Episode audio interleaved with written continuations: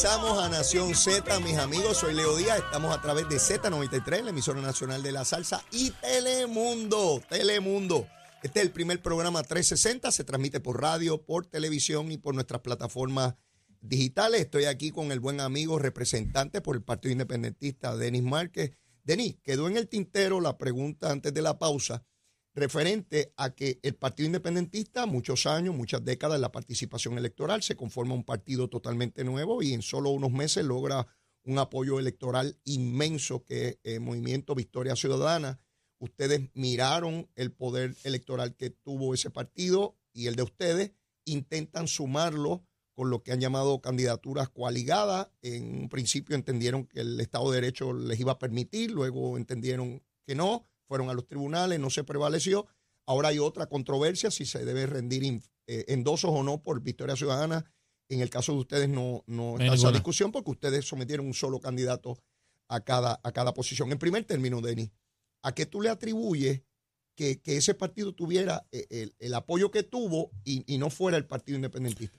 Bueno, yo creo que es el cambio también generacional y el, cambio social del país si bien es cierto, estuvimos ahí en, términos electorales. Parejo, más o menos. Parejo, y hubo un gran crecimiento del Partido Independentista puertorriqueño. Y hubo un, un, crecimiento eh, del partido eh, Movimiento Victoria Ciudadana.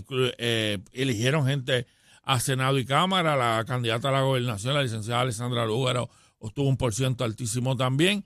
Y yo creo que eso es parte.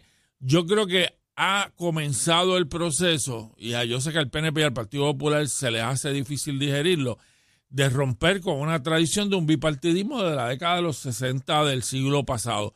Y se está, e incluso con, un, con todas, las, todas las diferencias que yo pueda tener con el Partido Proyecto Dignidad, tiene un espacio político también. está, tienen ahí, tiene un espacio político ahí, y lo demostraron las elecciones. Veremos a ver si lo mantienen en las próximas elecciones o, o, o, cuál disminuye. Es su, o, disminuye cuál es su realidad política, ¿no? Este, y en ese sentido, eh, esa, esa, ese trabajo consecuente del PIB que hablábamos ahorita dio ese 14%, ese 14% del electorado que apoyó al partido Movimiento Victoria Ciudadana, refleja también lo que es otro Puerto Rico de otra gente que siempre había yo creo, un por ciento de ella, no todo, que miraban, y yo creo que tanto todos los partidos políticos tenían el acercamiento a esa, hacia esas personas y ahí vieron una nueva opción y parte de esa realidad política de las elecciones pasadas fue lo que provocó el proceso de la alianza que ya se acordó. ¿Cuánto tú crees, Denis, porque estas cosas eh, de celulares y redes sociales no existían cuando yo corría posiciones electivas? Eh, de hecho, si Don Luis Ferré y Muñoz Marín hubiesen tenido esto, ¿verdad? Pero no lo tuvieron. Eh, ¿Cuánto tú crees que posibilita llevar los mensajes? Porque Lugaro fue sumamente efectivo en el 16 y eventualmente en el 2020 todos estos movimientos. ¿Tú crees que esa nueva generación relacionada con ese mecanismo es la que abrió esos nuevos espacios políticos? Bueno, yo, creo que hay una parte de, la, del resultado electoral que está basado en eso, ¿no? Yo creo que las redes sociales, la inmediatez, la comunicación directa, la información que te llega rápidamente, influye en ese proceso político. Pero yo, soy de los que todavía creo que el contacto directo del día a día, de tu hablar con la gente, de explicarle tu, posición, sigue siendo fundamental. Y yo lo sigo haciendo. Lo empecé la semana pasada en Calle. Lo que pasa es que el aguacero que me cayó encima ese día, pues, pues, pues lo limitó. Estaba en una comunidad de Calle comunicándome, hablando con, las personas, ¿no? Y en ese sentido yo, yo creo que eso es importante sin perder de perspectiva que hay todavía una generación eh, que tiene una visión diferente sobre cuál es el proceso de, de, las redes sociales, de todo ese tipo de cosas, pero sin olvidar que para mí es una conjunción, una unión de, de diversos sectores en el país. Y nosotros lo supimos, Juan lo supo aprovechar muy bien las elecciones pasadas, la utilización de las redes sociales, la utilización de la información rápida, pero sin perder de perspectiva ese trabajo con las comunidades directo y otra cosa que hablábamos ahorita, con un partido político. Tú tienes que tener una estructura política de los 78 pueblos de la isla. Organización. Organización para que te permita hacer muchas de esas cosas. Eh, los partidos grandes, PNP y populares, les dio mucho trabajo adecuarse a esa nueva realidad tecnológica. Ya, ya los veo avanzando más eh, eh, en, esa dirección, pero les, tomó tiempo.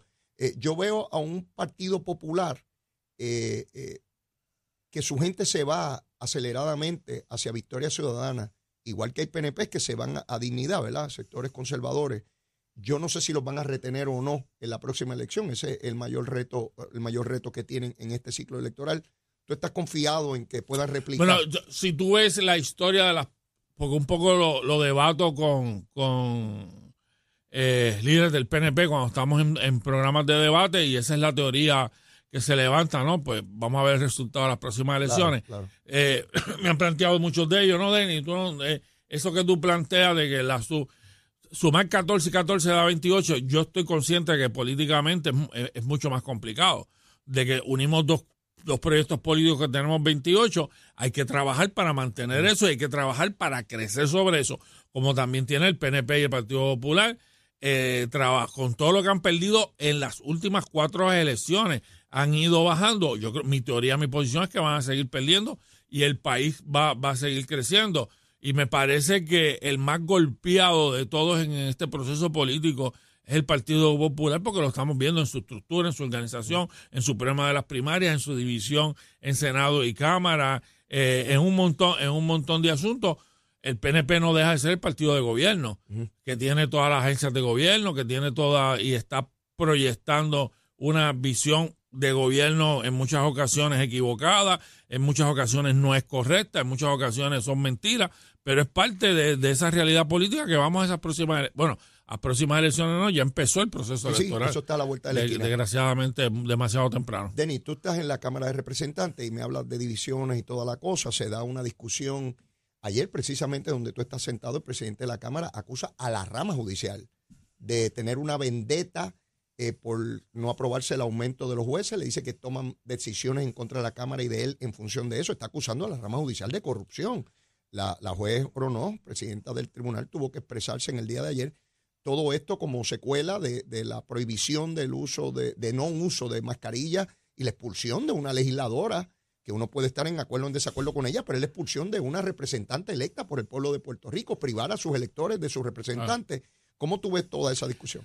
Bueno, yo, yo creo que lo primero es que yo creo, no sé si Tatito, el, el presidente de la Cámara se ha leído la regla de procedimiento civil, creo que se las leyó porque estudió, estudió, derecho. pero hay una cosa que se llama derecho provisional, ah. que ese no requiere vista.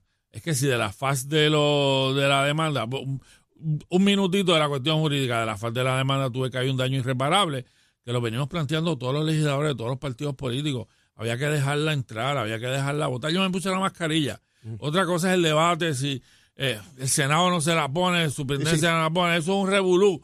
Eh, reconozco que hay gente genuinamente preocupada por la cosa, pero vamos, yo pues, ese debate no era mi debate. Claro. Este, y entonces, pero era el debate político que le salió bien a Bulgo porque antes se ponía la mascarilla, pero le está hablando a su público. Claro. Y logró, yo le he llamado esto, la, esto como, ha sido una pelea de boxeo.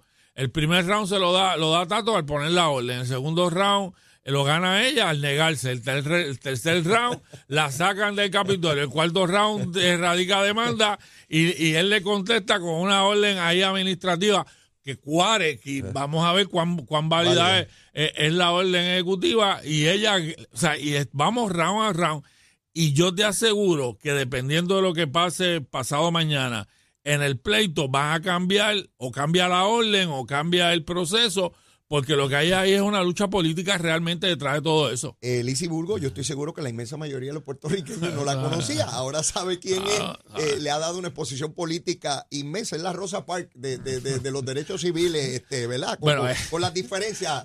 Eh, con las diferencias. Estipular las diferencias. antes que te me un soponcio ahí con las diferencias que hay. Y que, que, conste que, mira, yo tengo una relación de mucho respeto y una buena relación con la representante Lizy Burgo con todas, las diferencias de aquí a Júpiter. Bueno, pero de aquí a que sea Rosa Park. Este,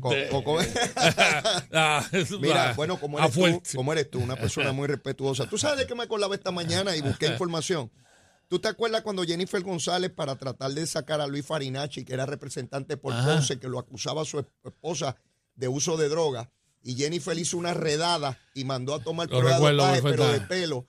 Y en vez de liquidar a Luis Farinacci, Eh, liquidó a Rolando Crespo, exacto. que lo cogieron porque había utilizado cocaína. Yo era asesor de Víctor García San Inocencio. En esa ese momento, Sí. pues para que vean que a veces los políticos van en una dirección y le sale el tiro por la culata, y eso fue lo que le pasó a Jennifer. Voló en pedazos a su portavoz de la mayoría eh, en aquel entonces. Eh, pero este, este asunto de. A veces yo pienso que Tatito está en un ejercicio de, de meramente que sepan que él es el que tiene el poder, porque es que hay un- una serie de, de controversias inconsecuentes en términos sustantivos y que a la misma vez traen tantos problemas.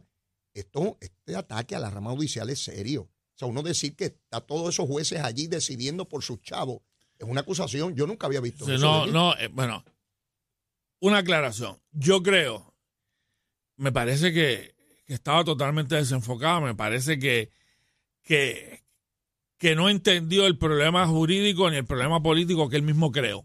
Ahora ya él, si yo, y no tiene que ver con él, yo, yo he criticado la sentencia del juez Anthony Cueva Ajá, sobre cómo él resolvió, juez con el que yo litigué. ok, Yo estuve en su sala, que le tengo respeto y que litigué, no uno, varios, Varios casos, casos. a- a- ante él, ¿no? Y le tengo un respeto y yo, yo siempre parto del respeto hacia la gente, Claro. pero difiero de su sentencia, que me parece que ha sido una sentencia horrible sobre los aumentos de los jueces porque eh, metieron en el zafacón lo que es el proceso legislativo, que es constitucional. Mm. Bah, aclarado eso y lo he dicho públicamente. Pero todo lo que ha dicho el presidente de la Cámara sobre los tribunales y sobre que lo hicieron por venganza es un caso que lo que Sí, tiene que es ver terrible, es con que si una terrible. legisladora puede ejercer o no puede ejercer Vamos- su derecho a votar. Está fuerte. Vamos a retomarlo por ahí porque me quedan todavía algunos asuntitos que discutir con el representante Denis Mar. Que no se vaya, venimos pronto. Somos du- du- du- duros en entrevistas y análisis. Nación Z. Nación Z. Por el habla música y la Z.